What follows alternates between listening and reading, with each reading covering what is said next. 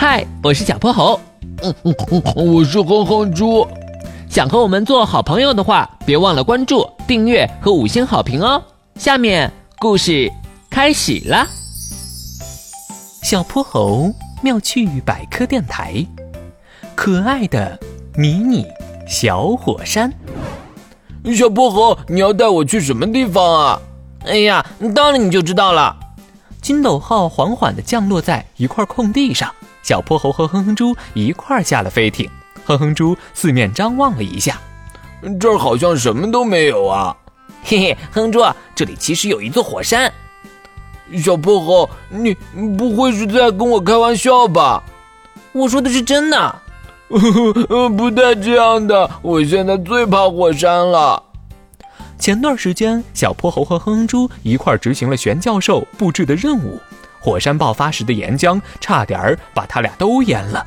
打那以后，哼哼猪就对火山产生了阴影，别说实地接触火山了，就连看照片他都不愿意。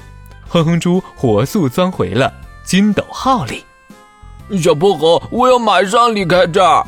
哎呀，哼哼猪，你放心吧，我保证这次的火山一点都不吓人。他费了好大的劲儿，才把哼哼猪从筋斗号里扒了下来。如果我骗你，就赔你十包薯片。好吧，我就信你这么一次。不过万一有什么危险，我们得马上跑。没问题，火山就在那儿。顺着小泼猴指的方向，哼哼猪看到了一个一个小火堆。他走了过去，火堆比他矮了一个头，是由不同大小的石块堆成的。金黄色的火焰正在熊熊燃烧着，这就是世界上最小的火山——布斯卡火山。这座火山不会喷出岩浆，只有不停燃烧的火苗。居然还有这样的火山！不过这里也没什么柴啊，为什么能一直烧呢？这个火山口的下面有天然气资源，其中最主要的组成部分就是甲烷气体。而且火山口下有很多碎石，石头和天然气不断的摩擦，就生出了明火。从一百年前一直烧到了现在，当地的居民还经常用它做饭呢。听到做饭，哼哼猪的眼睛亮了起来。你这么一说，我还真有点饿了。你等会儿啊！小泼猴变魔术似的变出了几个番薯。当当当当！幸好我早有准备，今天咱们就来试试用它烤的番薯吧。哇，实在太棒了！夜幕缓缓降临。布斯卡火山像一个天然篝火，给他们带来了光亮和温暖。小泼猴和哼哼猪在一旁吃着香香甜甜的烤番薯。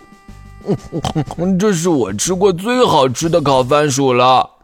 嘿嘿，我也觉得不错。等会儿我们吃完就回家吧。它虽然没什么危险，但毕竟是活火山，咱们还是小心为妙。不久后，他们坐在筋斗号里。布斯卡火山离他们越来越远，慢慢变成了一个金色的小圆点。哼猪，现在你还怕火山吗？嘿嘿，多烤番薯的福，我一点都不怕了。